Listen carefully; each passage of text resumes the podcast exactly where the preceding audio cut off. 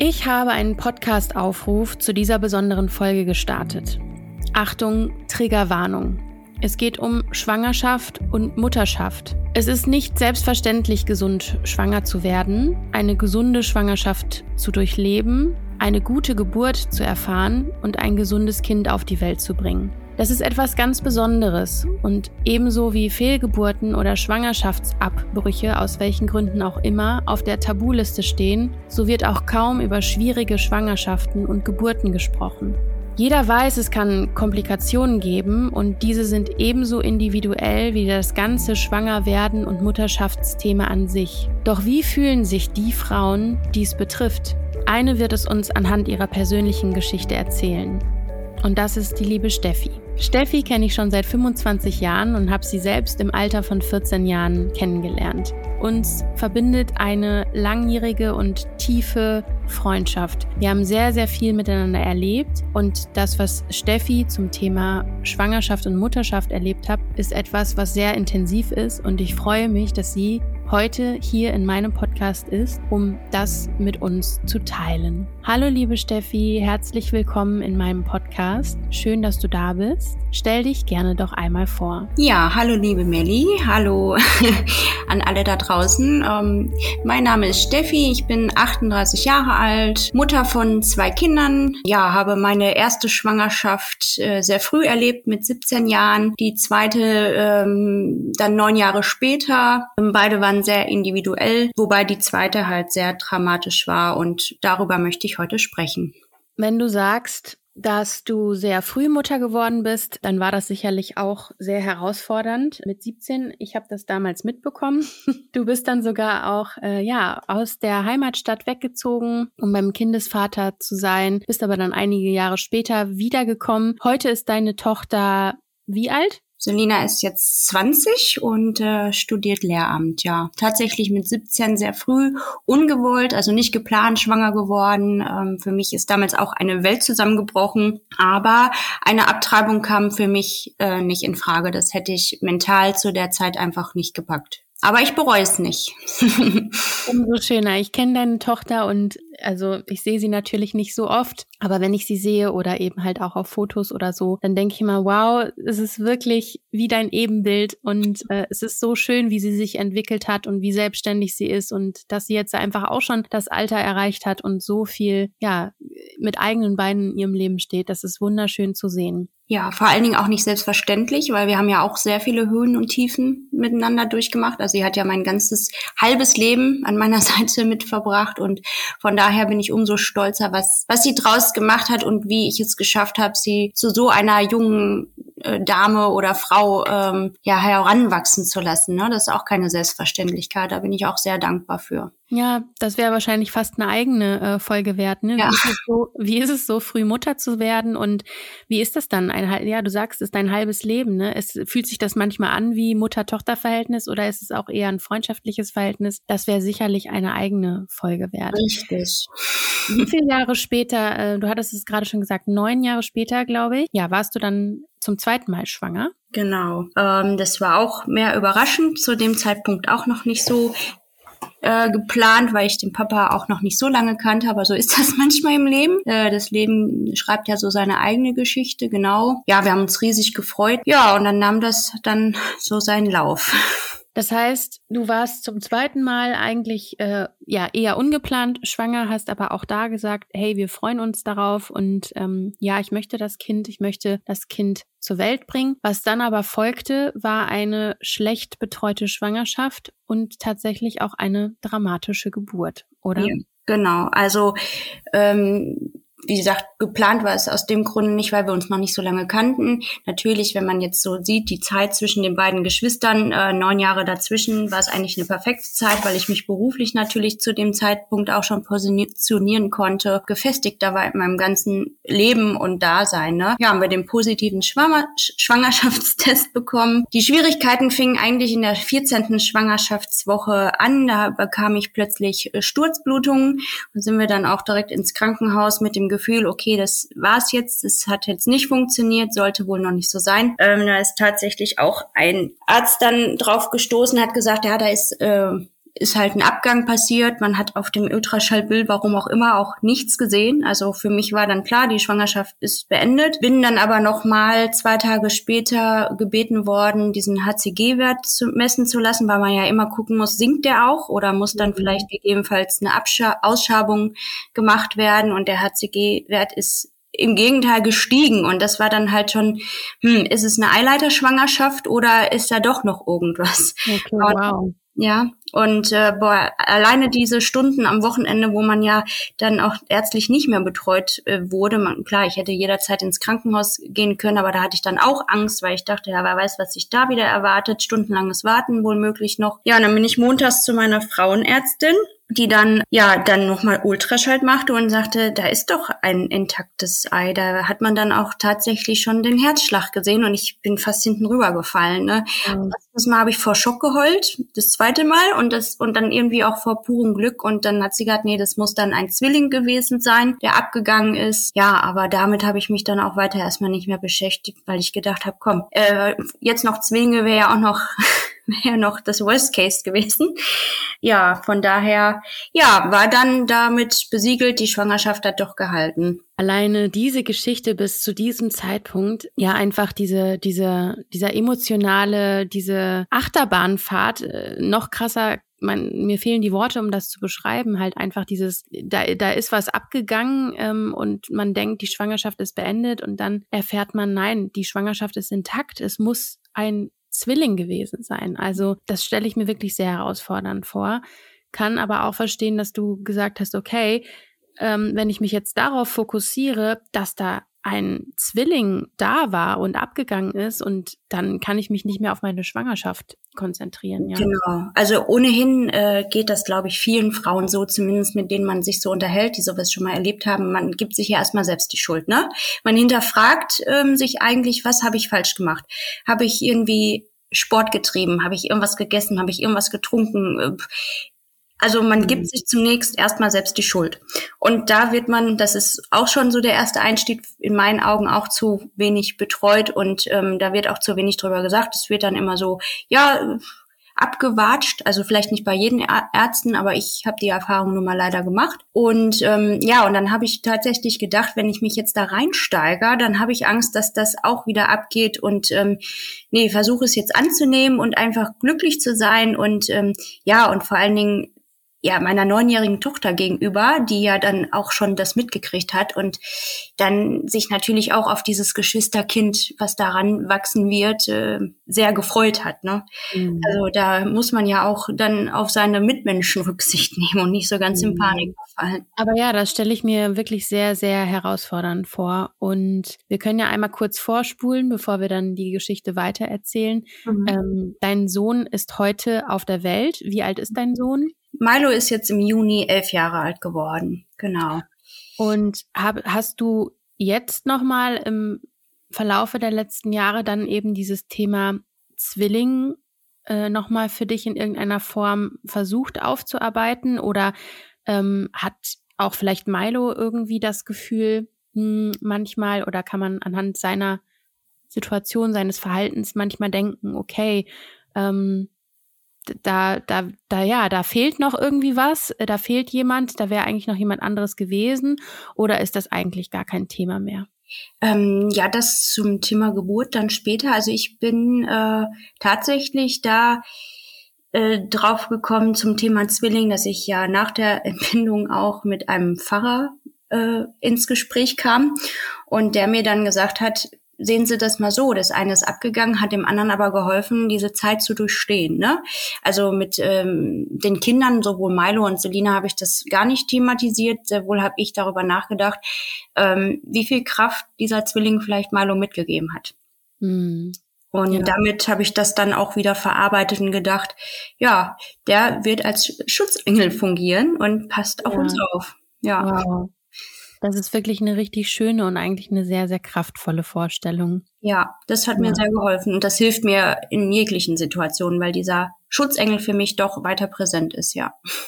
Ja, oh Mann, voll schön. Ja. Trotz aller, ja, trotz aller Schwierigkeit und Schwere ist es einfach trotzdem irgendwie schön. Ja. Und wie ging dann die Schwangerschaft danach weiter?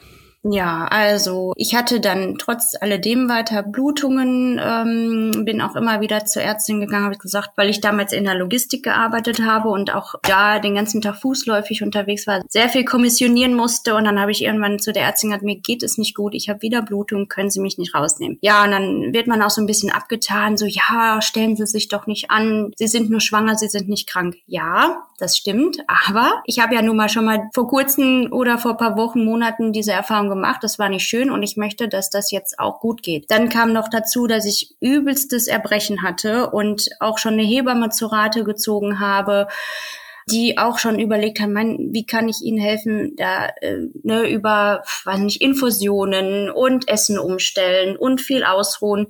Wir haben das tatsächlich bis zum siebten Monat nicht in den Griff gekriegt da ist die Ärztin dann doch irgendwann mal eingeschritten, hat mir dann ein Beschäftigungsverbot erteilt, was mir dahingehend sehr geholfen hat. A, haben die, die ähm, Blutung aufgehört irgendwann. Also es war irgendwie dann doch ein Hämatom hinter der Gebärmutter. Das gibt's wohl. Und ähm, ja, und ich besser mit dem Erbrechen einfach klarkam und nicht auf der Arbeit da gucken musste, in welche Schütte kannst du jetzt Ne?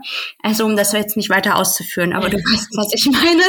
Ne? Also das war schon, da fing es schon an, dass ich auch meine Frauenärztin hinterfragt habe, aber von außen, weil meine Schwester bei der war, meine Mutter, ah ja, die ist doch toll und ja, gib ihr doch die Chance und die wird dir schon helfen. Ja, hätte ich meinem, meiner inneren Stimme doch mal ein bisschen mehr Vertrauen geschenkt. Mhm hätte ich gewechselt, ja. Weil das hat sich leider weiter fortgeführt bis fast zum Ende der äh, Schwangerschaft, denn ich hatte immer dann weiter fortschreiten, so ab dem achten, Ende achten Monat auch das Gefühl, ich hatte über 30 Kilo da schon zugenommen, äh, bin auch zum Diabetologen geschickt worden, habe gesagt, ich halte mich an alle Absprachen, an, an den ganzen Ernährungsplan. Ich sah aus, ich hatte überall Wasser und ich habe mich wirklich schlecht gefühlt und habe gesagt, kann das nicht eine Schwangerschaftsvergiftung sein? Weil man fängt ja auch an zu googeln, ne? Sollte man manchmal lassen oder oft lassen, aber in dem Falle, ja, hat's mir, glaube ich, nach der Schwangerschaft das Leben gerettet, weil da sofort eingegriffen wurde, aber leider nicht in der Schwangerschaft.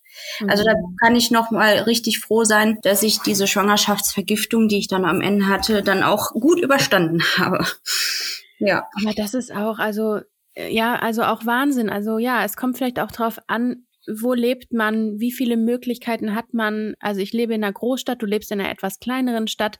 Also mhm. wie viele Arztpraxen hat man vielleicht auch überhaupt zur Auswahl, ja, um äh, zu wechseln? Oder ja, wie beeinflusst einen eigentlich das Umfeld? Ich meine, alle, alle meinen es am Ende nur gut mit dir, ja, aber trotzdem, man, ja, man fühlt sich wahrscheinlich sehr fremdbestimmt in all dem und unsicher und dann fängt man natürlich an zu googeln irgendwie, ne? Und ja. versucht sich dadurch irgendwie die Sicherheit zu holen, die man ja irgendwie vermisst. Und was ich auch noch krass finde, ist einfach, ähm, du hattest es ganz am Anfang auch schon gesagt, beide Schwangerschaften deiner beiden Kinder waren sehr individuell. Ja, auch das ist ja etwas, also selbst wenn du als Frau ein oder mehrere, also dann mehrere Kinder bekommst, heißt das nicht, dass jede Schwangerschaft genau gleich verläuft. Es ist von Anfang an ein, eine ganz individuelle Situation, ja. Ja, das stimmt. Also bei Selina, ich kann da nur sagen, es war eine Bilderbuchschwangerschaft. Abgesehen davon, dass ich da, dass sie mir gerne auf der Niere lag und ich da mal Nierenstau hatte und da ein bisschen äh, auch stationär behandelt wurde. Aber ansonsten war das eine Bilderbuchschwangerschaft. Ich bin lange noch bis zum siebten Monat joggen gegangen. Ne? Auch äh, wo einer sagen würde, was rennst du schwanger die Berge hoch? Aber man hat es mir auch nicht angesehen. Äh, ich habe in Selinas Schwangerschaft, glaube ich, acht Kilo zugenommen und am Ende zwölf wieder abgenommen. Also besser konnte es gar nicht laufen. Und ähm, ja, auch die Geburt war ein Traum. Ich war ähm, hätte am gleichen Tag noch mit Selina nach Hause gehen können, aber das war ja eine Woche vor meinem 18. Geburtstag und da habe ich mich noch da auch zu unsicher gefühlt und war dankbar, dass ich noch eine Nacht mit der Kleinen dann im Krankenhaus verbringen durfte und bin am nächsten Tag nach Hause und ja, und die Geburt war vergessen, abgehakt, war alles wunderbar. Ja. ja. Wahnsinn, oder? Wahnsinn. Ja. Und dann gehst du natürlich nicht davon aus, man beschäftigt sich ja auch zu wenig damit, was so eine Geburt doch auch mit sich bringen kann und wie gefährlich es für Mutter und Kind werden kann, wenn etwas nicht frühzeitig erkannt wird oder aber ja, es können natürlich auch immer Komplikationen auftreten, die nicht vorhersehbar sind. Ja. Aber sollte man das Gefühl haben, so wie ich, und da steigen wir dann ja gleich dann auch ein, äh, da läuft irgendwas nicht so rund. Ich gebe nur jeder Mutter oder auch dem Vater, der da mitsitzt, die Großeltern, wer auch immer die äh, schwangere, gewährende Mutter begleitet, greift ein, seid hartnäckig und ja, und setzt euren, euren Willen und eure Angst durch. Ne? Also das kann Leben retten. Ja. ja, wow, danke, dass du das so sagst. Ich weiß ja jetzt schon, was kommt, aber ja, was wir nicht machen wollen, ist ein, ja, ein Horrorszenario aufbauen und sagen, oh Gott, äh, jede Schwangere soll jetzt eben Angst in der Schwangerschaft haben. Aber was wir eben wollen, ist eben ja enttabuisieren, nicht darüber schweigen, was eben halt alles tatsächlich individuell passieren kann und wie man damit halt auch einfach umgeht. Und darum geht es ja jetzt auch einfach, ne? Genau. Deswegen habe ich ja auch erwähnt, bei Selina war alles traumhaft schön und in den meisten Fällen, ich sag mal zu 90 Prozent, vielleicht auch mehr, sind Geburten das Schönste, was man erleben kann. Und das würde ich jeder Frau wünschen, die den Wunsch hat und die die Möglichkeit hat. Ne? Nicht jeder hat das Glück, aber die, die das Glück haben, die sollen sich darauf einlassen. Und ob man zu Hause gebärt oder in einem Krankenhaus im Storchen ist, wie auch immer, es kann traumhaft schön sein. Genau, aber wie du schon sagst, wir wollen es enttabuisieren und auch mal darüber sprechen, was passieren kann, weil das wird, man wird mundtot gemacht. Die Erfahrung habe ich auch schon gemacht. Ja. Mhm. Also nochmal vielen, also auch an der Stelle jetzt schon äh, vielen, vielen Dank eben, dass du hier bist und dass du so öffentlich darüber sprichst. Ähm, ja. Ja, okay, das heißt also, du ähm, hattest eine sehr, sehr schwierige und sehr komplizierte Schwangerschaft mit Verdacht auf Schwangerschaftsvergiftung, äh, mit einer sehr, sehr hohen Gewichtszunahme. Es ging dir sehr, sehr schlecht. Ähm, und du hast dich nicht ernst genommen gefühlt von deinen betreuten Ärztinnen genau. äh, und teilweise auch von deinem Umfeld. Hm, wie ging es dann weiter? Also ja, wie ging es weiter? Ähm, also Milos Geburtstermin lag auf dem 10.06. und äh, am 9.6. ging es dann los. Ich weiß noch heute, da äh, kam gerade das Deutschlandspiel im Fernsehen. Deutschland, also Fußball, Deutschland gegen weiß ich nicht mehr wen. Wir haben gerade den Grill angemacht und ähm, plötzlich wurde mir richtig schlecht. Ich musste mich übergeben und ich sag, ähm, ich habe das Gefühl, es geht heute los. Ja, und wie dann Männer manchmal so sind, ja, vielleicht hast du auch nur, weil wir gegrillt hatten, zu viel gegessen und drückt dir alles auf den Magen. Ich sag, lass uns bitte sofort ins Krankenhaus fahren. Äh, ich hatte innerlich auch schon ein ganz schlechtes Gefühl und habe dann auch auf dem Weg zum Krankenhaus meine Mutter angerufen und gesagt, Mama, wir fahren jetzt ins Krankenhaus, kann man bei der Geburt versterben? Und dann sagt sie zu mir, jetzt hör doch auf, äh, du musst dich nicht immer in sowas reinsteigern. Ich sage, Mama, ich habe ein ganz ungutes Gefühl. Sie sagt dann, sprech mit den Hebammen darüber. Und als wir dann da ins Krankenhaus kamen, mm, und ich das der Hebamme dann so sagte und völlig in Tränen aufgelöst dort fast hyperventilierend auf der Liege saß, hat sie natürlich, also die war super, die hätte ich auch gerne bei der Geburt dabei gehabt. Die hat mich dann erstmal versucht zu beruhigen, erstmal gefragt, wo, wo sind, haben sie Schmerzen, ähm, was ist, wie unwohl fühlen sie sich? Ist das jetzt wirklich nur mir ist ein bisschen schlecht oder ja, ich kann nur sagen, ich hatte fürchterliche Schmerzen und habe dann auch gesagt, ich habe ja schon ein Kind gekriegt, auch wenn das schon Jahre zurück, aber diese Schmerzen kenne ich nicht.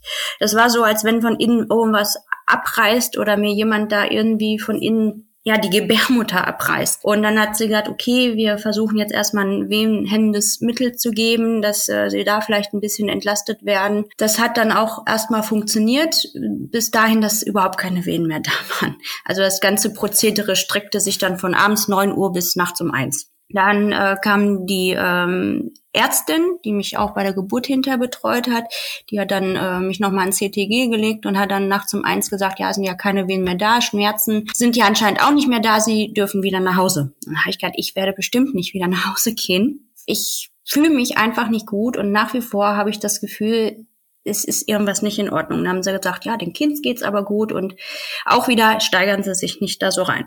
Ja, auch das finde ich sehr, sehr schwierig irgendwie. Ne? Ich meine, ich kenne dich jetzt und ich weiß, dass du von deiner Persönlichkeit äh, ein Mensch bist, so wie ich auch, äh, sehr emotional, sehr sensibel und dann immer irgendwie zu hören, ja, steiger dich da nicht so rein, wenn man aber wirklich so ein tiefes Gefühl von, ja, Unsicherheit und Unwohlsein hat, finde ich da halt auch sehr, sehr schwierig, schwierig und zeigt an der Stelle einfach auch, dass vielleicht auch in dem System oft gar keine Zeit bleibt, so individuell auf jede Schwangere einzugehen, ja. Und an alle, die bis hierhin zugehört haben, nochmal an der Stelle wirklich jetzt nur weiterhören. Triggerwarnung, noch sei es nochmal gesagt.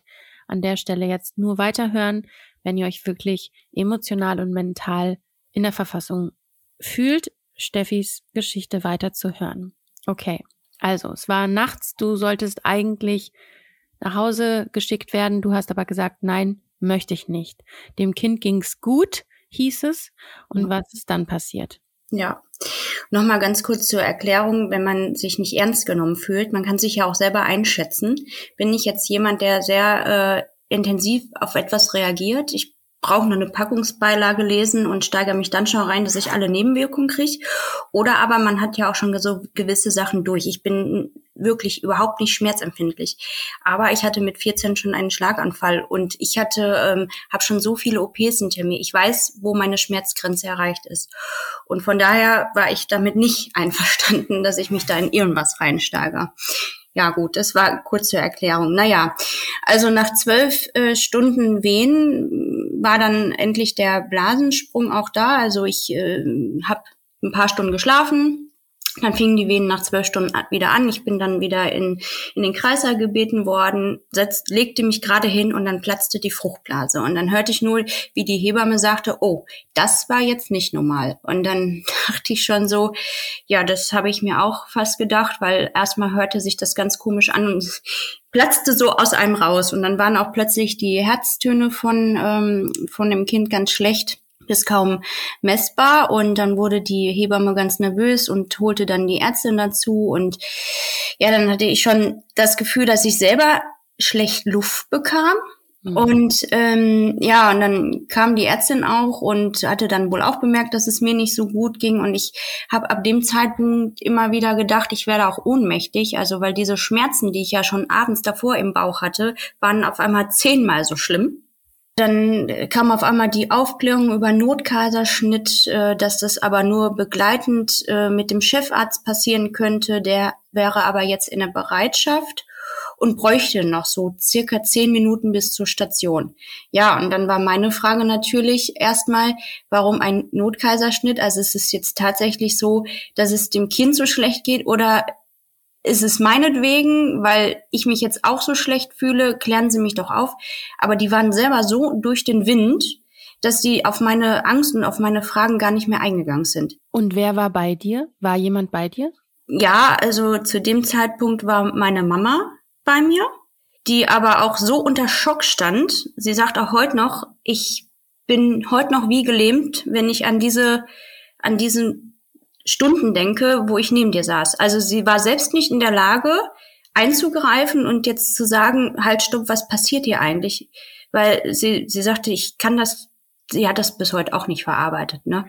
Das heißt, du hattest also gefühlt nur Menschen um dich rum, einschließlich dir selbst, wo du das Gefühl hattest, niemand wusste, was eigentlich los ist, aber du wusstest, dass etwas nicht stimmt und dein Ge ja. Gefühl, was du vorher schon hattest, dass etwas wirklich nicht stimmt und vielleicht auch etwas Schlimmes passieren könnte, das Gefühl wurde damit eigentlich bestätigt, oder? Richtig, genau. Denn ähm, der Arzt traf dann zehn Minuten später tatsächlich ein und sagte dann, ähm, also er hat dann nochmal untersucht, hat dann gesagt, ähm, dass jetzt keine Herzaktionen mehr messbar sind vom Kind und dass aber ein Notkaiserschnitt überhaupt nicht mehr in Frage käme, weil der Kleine zu weit im Becken unten schon sitzt. Ja, und dann, ähm, was jetzt folgt, ist, also das ist meines Erachtens auch äh, Körperverletzung gleich, wobei ich dem Arzt da keine Schuld geben kann. Der hat ja alles getan, weil er musste halt von unten rein an dem Kind ziehen und die Hebamme und die Ärztin haben von oben gedrückt. Also quasi sich auf meinen Bauch geschmissen und das Kind aus mir rausgedrückt. Und in dem Moment habe ich gedacht, wenn sich so Sterben anfühlt, Steffi, dann sei froh, wenn du gleich einschläfst. Also ich habe gedacht, ich versterbe jetzt an Ort und Stelle und habe dann nur noch zu meiner Mama gesagt, Mama, ich hoffe, dass die Kinder dann gut bei dir aufgehoben sind. Und dann war ich auch bewusstlos, also dann habe ich erstmal auch nichts mehr mitgekriegt. Ja, das ist richtig krass. Also ich glaube, das kann man sich gar nicht vorstellen, was man da denkt und fühlt und wie, wie das ist. Und ähm, na, ich habe auch gerade wieder Gänsehaut. Also das natürlich ist es so, wenn ich darüber rede, dass es wieder hochkommt, aber ich kann da heute ganz gut drüber reden. ja, klar, weil einfach viel Zeit vergangen ist und du sicherlich auch ja die eine oder andere Aufarbeitung dann in irgendeiner Form ähm, in Anspruch genommen hast. Vielleicht können wir da auch noch mal später drüber reden. Ja. Aber ja, bis dahin war es einfach was für eine schwierige Schwangerschaft und was für eine schwierige ja, Geburtssituation. Von Geburt kann man da ja eigentlich gar nicht sprechen. Ja, also ja. wirklich heftig. Und wie ging es dann weiter? Ja, also ich bin dann irgendwann auch wieder zu mir gekommen und habe dann irgendwie nur gesehen, dass da überall Blut war. Und außer meiner Mutter, die weiter neben mir saß, war kein Mensch im Kreißsaal. Dann habe ich nur gesagt, Mama, warum schreit denn das Kind nicht? Und dann kam aber auch schon die Notärztin, die dann Milo letztendlich übernommen hat, hat mich dann kurz aufgeklärt, dass die Milo halt äh, 33 Minuten reanimieren mussten, ähm, dass die sehr oft auch gescheitert sind dran, weil das Blut, was ich da nochmal gesehen hat, das war Milos Blut. Also das ist Folgendes passiert. Deswegen hatte ich auch so Schmerzen, dass Milos Nabelschnur, die ist ja mit der Gebärmutter, das ist ja alles irgendwie miteinander verbunden und die ist halt abgerissen. Und dadurch ist halt auch ja die Gebärmutter irgendwie eingerissen. Und ich habe auch sehr viel Blut verloren, aber ja nicht lebensbedrohlich, sondern das, was da an Menge Blut war, war halt von meinem Kind. Und der ist, hat einen Überlebenskampf geführt. Ne? Also der hat sein eigenes Blut geschluckt. Dadurch waren die Atemwege verlegt. Dadurch konnten die erstmal nicht intubieren und deswegen hat sich das alles so lange hingezogen. Und hat sie mir gesagt, die müssen ihn jetzt mitnehmen. Aber natürlich können die mir keine Info darüber geben, ob er das überleben wird. Ne? Ja, und dann hast du da bis äh, 22 Uhr quasi gelegen. Hinterher war ich ja auch schon wieder auf der normalen Station. Auf die Entbindungsstation haben sie mich nicht gelegt, sondern auf die normale Frauenstation. Wahrscheinlich auch mich, um nicht, mich dem auszusetzen, dass ich jetzt Babys schreien höre oder so. Von dem her, das war, glaube ich, ganz rücksichtsvoll. War Aber, deine Mama die ganze Zeit bei dir? Nee, die ist dann irgendwann abgeholt worden und ähm, der Papa, der ähm, war ja auch mit dabei, aber der war halt mehr immer auf dem Flur. Das war aber von Anfang an schon so, dass er sagte, boah, ich weiß gar nicht, ob ich mir das zutraue, bei der Geburt so intensiv dabei zu sein. Können ja manche Männer nicht. Da mhm. äh, war ich auch überhaupt nicht böse. Was er sehr wohl mit angesehen hat, war diese ganze Situation rund um Milo. Also er ist wohl mit in dem Raum gewesen bei der ganzen Reanimation, ja. Also wie hast du dich in dieser Zeit gefühlt? Also gut, man hat dich dann wahrscheinlich irgendwie, du hast selber gesagt, auf eine normale Station gebracht, dich vielleicht sauber gemacht, dir was anderes angezogen? Fragezeichen, weiß ich nicht. Mhm. Ähm, und ne, deine Mama war vielleicht noch ein bisschen dabei. Aber ihr wusstet jetzt absolut nicht, was mit dem Kind ist und du hast, du hast es dann ja noch nicht mal gesehen. Du hast es ja, ja. noch nicht mal gesehen, sondern es wurde in ein wirklich anderes Krankenhaus ja. geflogen, oder? Ja, ähm, nee, geflogen nicht. Also er ist tatsächlich mit dem Rettungswagen weggebracht worden, wobei mir die Ärztin auch im Nachhinein sagte, dass sie, normalerweise schnallen die sich auch an, aber sie sagte, sie hat die ganze Fahrt über gestanden an dem Inkubator und hat Malo versorgt, weil sie sagte, sonst wäre der mir unterwegs schon hops gegangen. Ne? Und sie hat sich selber in Lebensgefahr gebracht, um mein Kind zu retten. Das muss man sich auch mal vor Augen führen. Also mehr als, also ich bin so unendlich dankbar, dass jemand bereit war, sein eigenes Leben aufs Spiel zu setzen für so ein kleines Erdenbürgerlein, wo man ja auch nicht wusste, schafft er das äh, letztendlich, ne? Also da muss ich sagen, ich weiß gar nicht, was ich, weiß ich bis heute nicht, wie dankbar ich sein soll. Ne? Mhm. Ja, und äh, wie habe ich mich gefühlt? Also wenn ich das heute so nochmal nachfühle, ähm, ich habe ob ich überhaupt in der Lage war, was zu fühlen. Ich habe mich gefühlt, mhm. als hätte man die Zeit angehalten und ich wäre in so ich weiß nicht, in so einer Wolke. Ich habe alles nur noch so dumpf um mich herum wahrgenommen. Ich weiß, dass die Ärztin ein paar Mal reinkam und ich sie aber mehrfach gebeten hat, bitte zu gehen, weil ich ihr nicht ins Gesicht gucken konnte. Mhm. Weil ich bis heute davon überzeugt bin, dass sie das viel eingeschätzt hat. Ähm, auch die Hebamme mich nicht ernst genommen hat. Aber gut, damit kommt man nun mal leider nicht durch. Im. Nachhinein haben wir es probiert. Wir haben auch Gutachter eingeschaltet, einen Rechtsanwalt. Wir waren aber damals nicht. Und das ist auch ein guter Rat von mir. Leute, wenn ihr also es ist immer gut, eine Rechtsschutzversicherung zu haben, ja. Da gibt's ja auch verschiedene wegen Arbeitsrechte und was weiß ich. Aber auch wenn mal etwas passiert in einem Krankenhaus, hat man eine gute Rechtsschutzversicherung, hat man auf jeden Fall bessere Chancen als ohne. Ja. Es wurde auch ein Gutachten gemacht aufgrund der ganzen Geburtsberichte und so, aber es war dann halt letztendlich so, dass gesagt worden ist, es könnte sein. Und das hat ausgereicht zu sagen, nee, die Ärzte sind da raus, beziehungsweise die Ärztin war damit raus, weil ein könnte reicht halt nun mal leider nicht aus. Mhm. Und ähm, ja, das war halt so das Gefühl von unendlicher Leere und ähm, Ohnmacht. Fassungs, ja, Fassungslosigkeit, Ohnmacht und wie gesagt, ich kann es nochmal betonen, für mich war das Gefühl, dass da an mir Körperverletzung vergangen wurde. Ja, also ich habe in meinem ganzen Leben, also man muss sich mal vorstellen, wenn sich da jemand auf einen draufschmeißt, das passiert ja schon mal beim Kebbeln, ne? Man kitzelt sich aus, ob das jetzt der Mann, der Freund, die Tochter, das Kind ist, da ist ja auch unheimliches Gewicht und das mal zwei mit vollem Körpereinsatz das sind Kräfte, die auf einen wirken, da kann man gar nicht beschreiben. Und da mhm. wird man dann einfach so damit liegen gelassen. Und auch von dem Krankenhaus her, von den Ärzten, auch im Nachhinein, hat sich da weder einer bei mir entschuldigt, noch einer mit mir darüber gesprochen, wie haben sie das erlebt und mir erklärt, wofür das eigentlich notwendig war, ja. warum man so eingreifen musste. Ne? Weil man denkt ja, irgendwie kommt er dann ja da unten raus, wenn er schon so weit unten liegt. Aber wenn man dann weiß, der konnte ja gar nicht mehr mithelfen, weil er ja, schon im Mutterleib schon eigentlich tot war, dann hat man vielleicht ein besseres Verständnis dafür. Dass einem das aber erst Jahre später von einer Hebamme erklärt wird, die den Ge Geburtsbericht nochmal gelesen hat, das finde ich, ähm, also ich, da fehlen mir die ja. Worte. Ja, es gab einfach gar keinerlei Aufarbeitung, ja, oder Betreuung ja. äh, in dem genau. Das heißt also, du lagst dann auf deinem, auf der normalen Frauenstation in deinem Zimmer und dann war aber auch der Papa des Kindes bei dir. Und ja, richtig. Ihr musstet warten.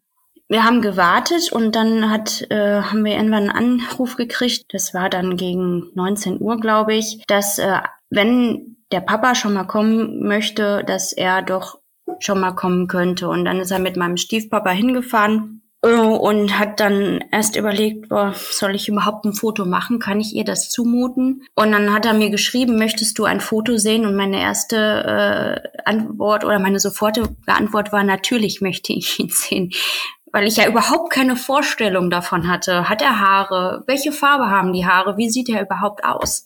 Ne? Und ähm, ja, es war sehr schockierend, das Bild, weil wenn man dann so ein kleines Geschöpf in so einem Brutkasten sieht mit zehn Zugängen am Hand, am Kopf und äh, Beatmungsschlauch in der Nase und noch ein Schlauch im Mund, ähm, ist das natürlich nicht das erste Bild, was du von deinem Kind sehen möchtest.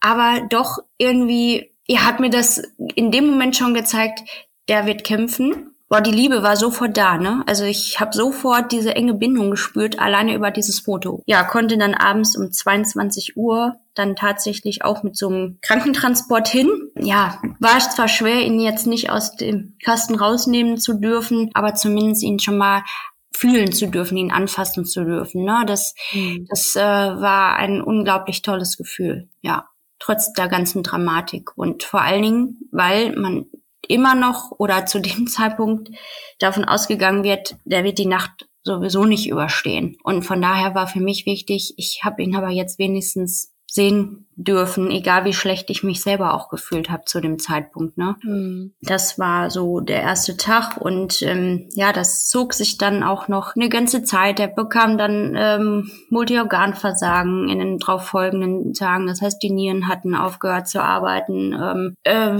die Leber hat aufgehört zu arbeiten. Der musste sehr, sehr viele Medikamente kriegen, weil er Kreislaufeinbrüche hatte. Und dann wurde uns auch nahegelegt, dass wir ja die Geräte abschalten, weil die davon ausgegangen sind, dass er Hirntod wäre. Damit war ich aber auch überhaupt nicht einverstanden, weil ich gesagt habe, ja, dann schreiben Sie das EEG, machen Sie ein MRT, aber einfach sozusagen, der ist hirntot, nur weil er, der ist ja, der war ja quasi im Koma, ne? Der war ja sowas von, von Medikamenten zugetrönt auf Deutsch, dass ich gesagt habe, ja, sie haben vielleicht die medizinische Erfahrung und haben schon sehr viele Kinder in allen schlimmen Lebenslagen betreut, aber ich schwöre, der ist da, ja. Ja, und dann war aber so ein Tag, wo ich dann, ich glaube, es war am siebten Lebenstag, wo ich selber eingesehen habe, okay, jetzt geht's doch vielleicht mit ihm zu Ende. Und dann haben wir auch einen Pfarrer kommen lassen, haben ihn nottaufen lassen auf der Station und hatten dann tatsächlich überlegt, was könnten wir Gutes tun, weil trotz dieser Reanimation war das einzige Organ, was zu dem Zeitpunkt wirklich gesund war, sein Herz. Und ich habe tatsächlich überlegt, dieses Herz zu spenden, weil dort ein kleines Kind auf der Station lag, ein Frühchen, was dringend ein Herz brauchte. Ja, und jetzt zur ganzen Dramatik. Mein Sohn war am nächsten Tag noch da, das kleine Kind nicht. Das ist in der Nacht dann verstorben und ähm, ab dem Zeitpunkt ging es dann mit Milo aber auch bergauf. Der hat sich so ins Leben gekämpft, dass wir man glaubt es kaum, nach unglaublichen sechs Wochen das Krankenhaus verlassen konnten. Mit einem fast, in Anführungszeichen, gesunden Baby. Mhm. Was überhaupt keiner für möglich gehalten hat, wo auch der Arzt sich hinterher mehrfach entschuldigt hat und gesagt, ich habe sowas noch nie erlebt. Ich muss dazu sagen, ich kann immer nur betonen, wenn, wenn man als Mama so ein gewisses Band zu seinen Kindern hat und ähm, ich habe da gesessen, ich habe ihn vorgelesen, ich habe ihm vorgesungen, ich habe von Anfang an irgendwie gespürt, er spürt mich und ähm, kämpft jetzt vielleicht für mich, aber auch für sich selbst. Und mhm. ja, und das beweist er bis heute. Ja, also der hat vieles revidiert, aber natürlich auch seine Schwierigkeiten. Ja, Wahnsinn. Also diese ganze Geschichte von Anfang bis Ende, die schwierige Schwangerschaft, die absolut ja, schwierig ist da nicht das richtige Wort und Geburt weiß ich auch nicht, ja, plus irgendwie die, die ersten Tage, das, das Bangen um das eigene Kind, dass es trotz dieser ganzen Dramatik irgendwie geschafft hat, doch am Leben zu sein. Wie ging es dir auch körperlich in den ersten Tagen? Weil du hattest es gerade ja auch angesprochen, es hat sich für dich auch angefühlt wie Körperverletzung. Ja, durftest du dann auch wieder nach Hause oder warst du dann äh, in einem anderen Krankenhaus und bist immer hin und her gefahren? Und wie war deine wirklich körperliche Situation? Also wie ging es dir in deinem Bauch- und Unterleibbereich? Also mir ging es nicht gut, weil ich ja, wie gesagt, mit dieser Schwangerschaftsvergiftung da schon sehr äh, gut lag. Also der Arzt von der Intensivstation hat mich angesehen und gesagt, sehen gar nicht gut aus. Und habe ich gesagt, ja, ich hatte die und die Problematiken und die Schmerzen und auch immer das Gefühl, das stimmt was nicht. Dann haben die Blut abgenommen und haben dann halt gesehen, dass meine Leberwerte katastrophal sind. Und dann hat er gesagt, ja, normalerweise gehören sie auch stationär aufgenommen und betreut. Und ähm, ja, das habe ich aber abgelehnt, weil ich gesagt, ich kann nicht auf zwei Hochzeiten tanzen und das möchte ich auch nicht. Und ich habe das Gefühl, dass ich hier gebraucht werde und mein Kind zu Hause braucht mich auch noch. Ne? Also ähm, von mhm. daher haben wir es dann medikamentös äh, in den Griff gekriegt, relativ schnell. Hab natürlich dadurch auch was ich auch nochmal betonen muss, man braucht wirklich die Zeit eigentlich im Wochenbett äh, aus bestimmten Gründen, weil ja, da blutet ja noch sehr, sehr viel nach. Und ähm, mhm. das ist absolut ins Stocken geraten. Das war auch nochmal eine ganz gefährliche Situation. Da habe ich aber dann Gott sei Dank äh, auch wieder super Ärzte dort auf der Intensivstation gehabt, die das auch gleich erkannt haben, eine Hebamme zu, herangezogen hat, die dann ähm, ja unterstützend was gegeben hat, dass das wieder angeregt wird. Ja, dann habe ich halt diese Rückbildung auf der Station gemacht und äh, ja, dort auch mir diese Ruhephasen gegönnt, die man eigentlich zu Hause im Bett hat. Und dann einen Stuhl dahingestellt bekommen, dass ich die Füße hochlegen kann. Und wenn jetzt mal nicht irgendwie Durchgangsverkehr war, weil ja auch andauernd Ärzte und Schwestern an sein Bett mussten, das war ja fast minütlich oder so, die haben mich dann auch schlafen lassen. Ja, die haben dann mich schlafen lassen und haben dann das Kind versorgt. Und das war wirklich also großartig. Ja, das dann ging es mir auch relativ schnell also wieder besser. Das muss ich wirklich sagen. Ja, ja weil das finde ich halt auch wichtig zu erwähnen. Ne? Also du ja. hast äh, selbst da so, ja, eine krasse Erfahrung ähm, mit deinem Körper gehabt. Und natürlich möchtest du bei deinem Kind sein und an der Seite deines Kindes mit ihm zusammen um das Leben deines Kindes kämpfen. Aber das geht natürlich halt auch nur, wenn du selbst körperlich mh, hm, in der Verfassung bist. Und ja, dass das dann auch keine normale und einfache Situation für dich war. Und trotzdem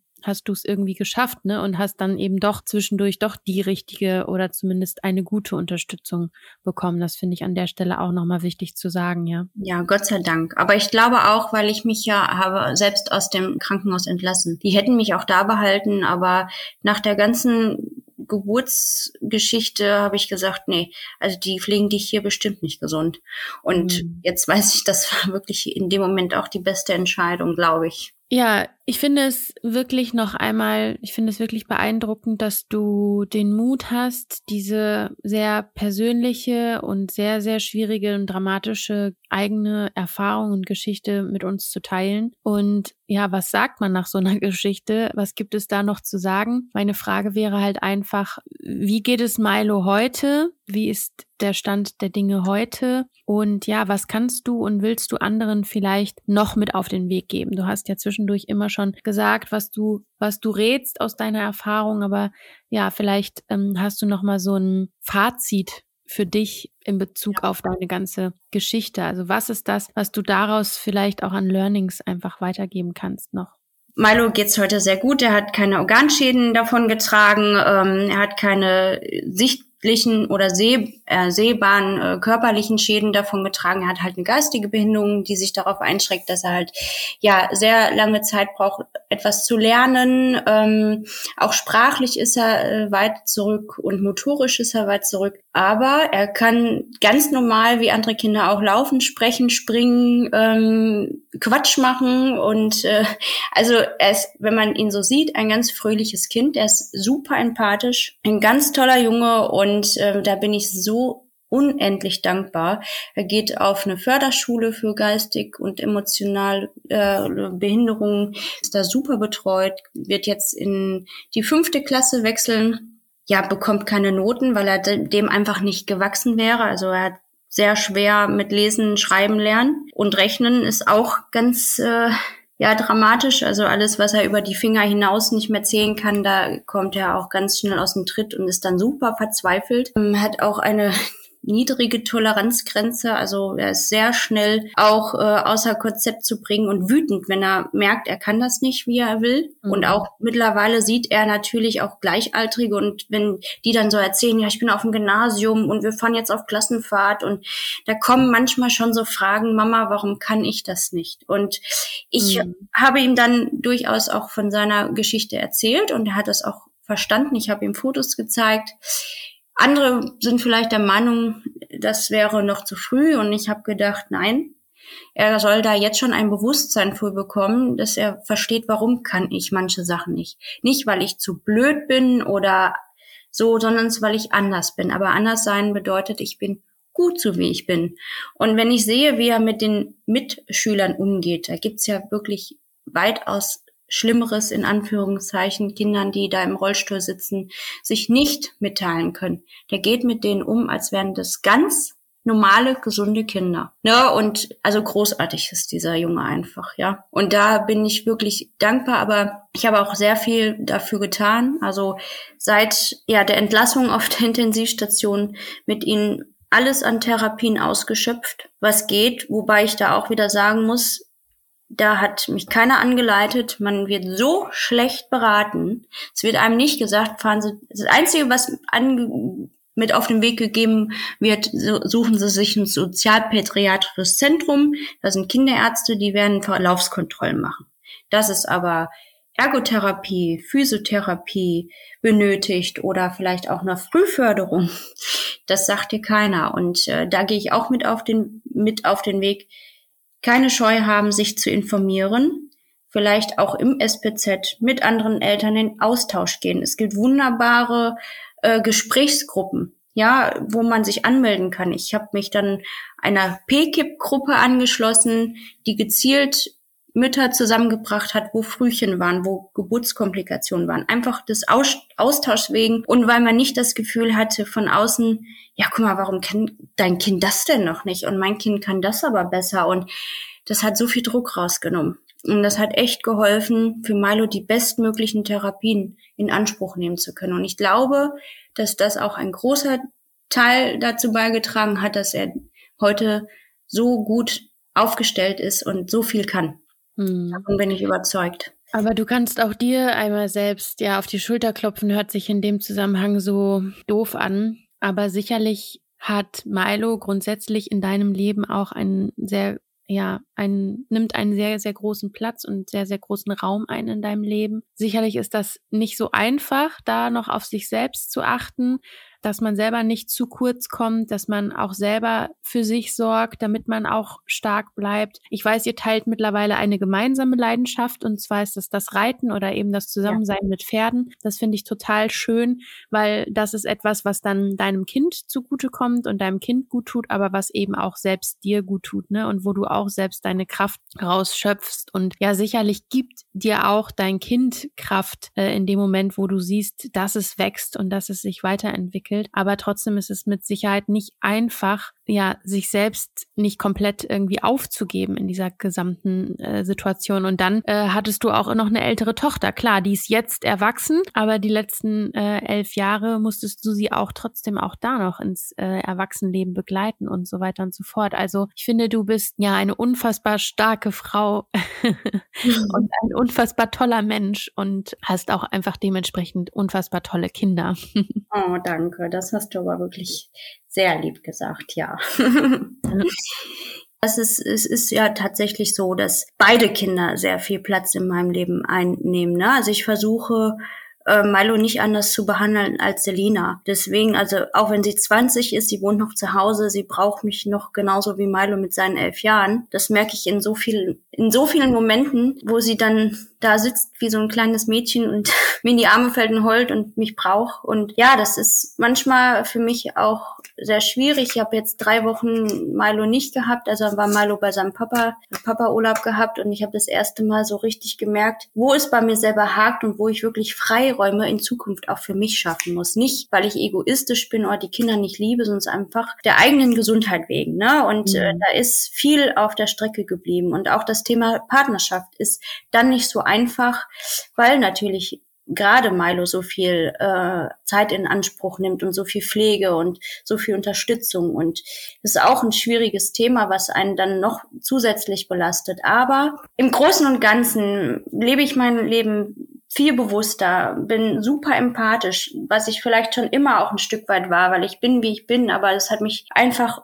besser gemacht, dieses Ganze. Und ich sehe mit ganz anderen Augen auf, auf die Menschheit, sag ich mal so. Ich äh, habe keinerlei Vorurteile, ob Behinderung, Nichtbehinderung, ähm, egal, ich sag, lebt euer Leben so, gestaltet es so, wie ihr das wollt. Es kann immer was Schlimmes passieren. Ich brauch, ne, das wissen wir alle. Ich bin nie jemandem böse, ne, also in keinerlei Hinsicht, in Freundschaft, in, in familiären Dingen. Jeder ist, wie er ist und bleibt, wie er bleibt. Und ähm, ja, und das, das ist auch etwas, was mich durch Milos Geburt nochmal ja bewusster hat erleben lassen und äh, durchleben lassen. Und ähm, ja und das ist halt was ich auch noch mit auf den Weg gebe.